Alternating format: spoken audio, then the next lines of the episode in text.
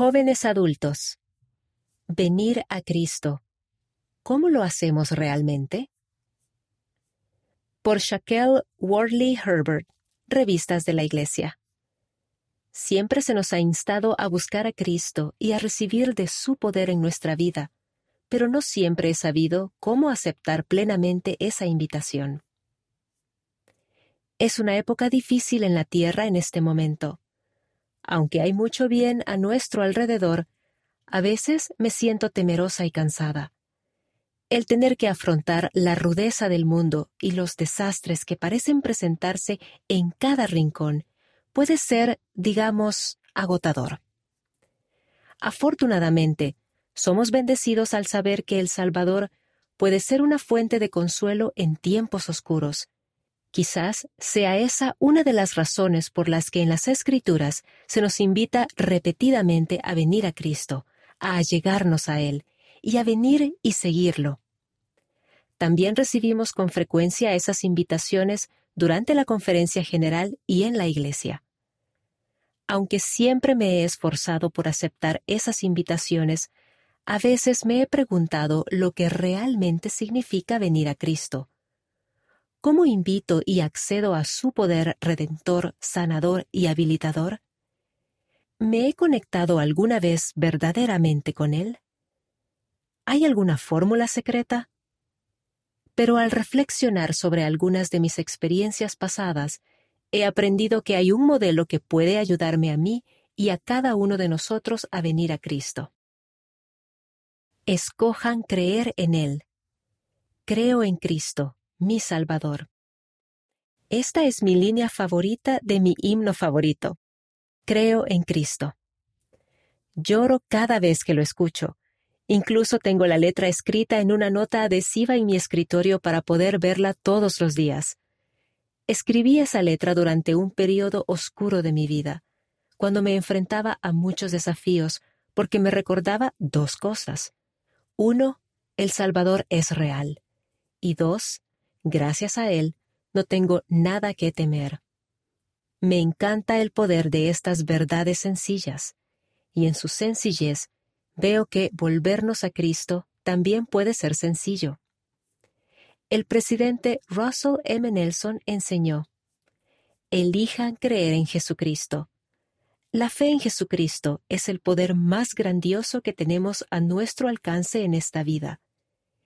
Este poderoso mensaje me recuerda que a menudo complicamos demasiado este principio básico del Evangelio. Tropezamos y cometemos errores al esforzarnos por averiguar cómo buscarlo cuando la fe en realidad se reduce a una decisión, la decisión de creer en Él. Cuando pienso en venir al Salvador, a menudo medito en la mujer que tenía flujo de sangre.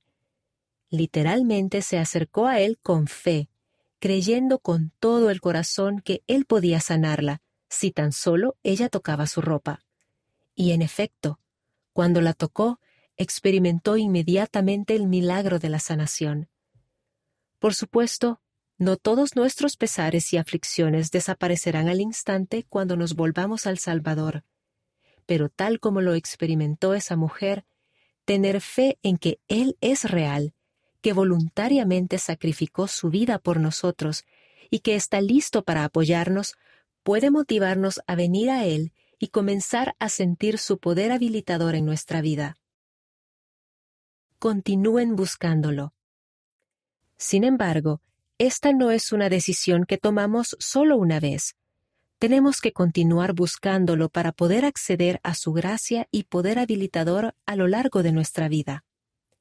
Como dijo el presidente Nelson sobre la constancia en nuestros esfuerzos, Nada abre tanto los cielos como la combinación de mayor pureza, estricta obediencia, búsqueda diligente, el deleitarse a diario en las palabras de Cristo en el libro de Mormón y dedicar tiempo frecuente a la obra del templo y de historia familiar. También podemos continuar buscándolo al invitar al Espíritu a nuestra vida. Mediante el don del Espíritu Santo, podemos hacer que un miembro de la Trinidad more en nosotros y nos conecte más plenamente con el Padre Celestial y el Salvador. ¿No es increíble? Como dijo el presidente Nelson, la verdad más importante que el Espíritu Santo podría testificarles es que Jesús es el Cristo, el Hijo del Dios viviente. Las distracciones del mundo pueden hacer que sea fácil olvidar la importancia de las pequeñas acciones que nos acercan al Salvador. Pero observo un marcado contraste en mi vida cuando dedico tiempo al Señor todos los días y cuando no lo hago. A pesar de las dificultades a las que me enfrento, cuando oro constantemente, sigo las impresiones, dedico tiempo a leer las escrituras, ayudo a mis antepasados a hacer convenios en el templo y me arrepiento de mis pecados, experimento un sentimiento general de gozo, valor, confianza y, en última instancia, seguridad en mi vida. También siento el Espíritu, que me ayuda a sentirme conectada con Cristo reconozcan su poder. Hace poco repasé un diario que he llevado durante años y estuve meditando en los momentos en que he confiado en el Salvador. Leí acerca de la desesperación que sentí al ser testigo de la adicción en mi familia. También cuando estuve desempleada, cuando atravesé momentos de incertidumbre y soledad, y a luchar con mi salud física y mental leí acerca de algunos de los momentos más oscuros de mi vida, cuando mi espíritu se sintió aplastado por el peso de mis desafíos. Sin embargo, al reflexionar en esas experiencias, me brotaron las lágrimas cuando el Espíritu me mostró cómo Cristo me consoló y me guió en medio de mis desafíos. Y todavía lo hace. A pesar de las pruebas de mi vida, he podido encontrar mucho gozo, He experimentado el bálsamo sanador del perdón. He presenciado milagros y he aprendido a aferrarme a la esperanza cada día. Y sé que todo es gracias a mi Salvador Jesucristo. Él verdaderamente nos ayuda a vencer lo imposible.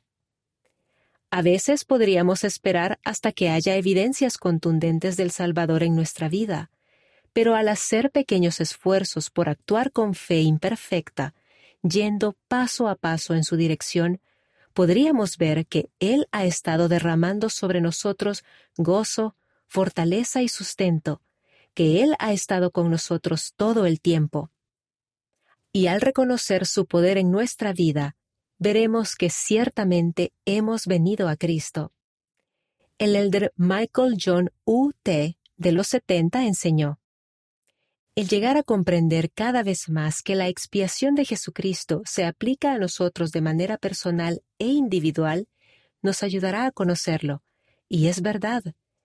El meditar en la evidencia del poder sanador y habilitador del Salvador y del amor perfecto en mi vida me ha ayudado a profundizar mi gratitud y mi devoción por llegar a ser más como Él.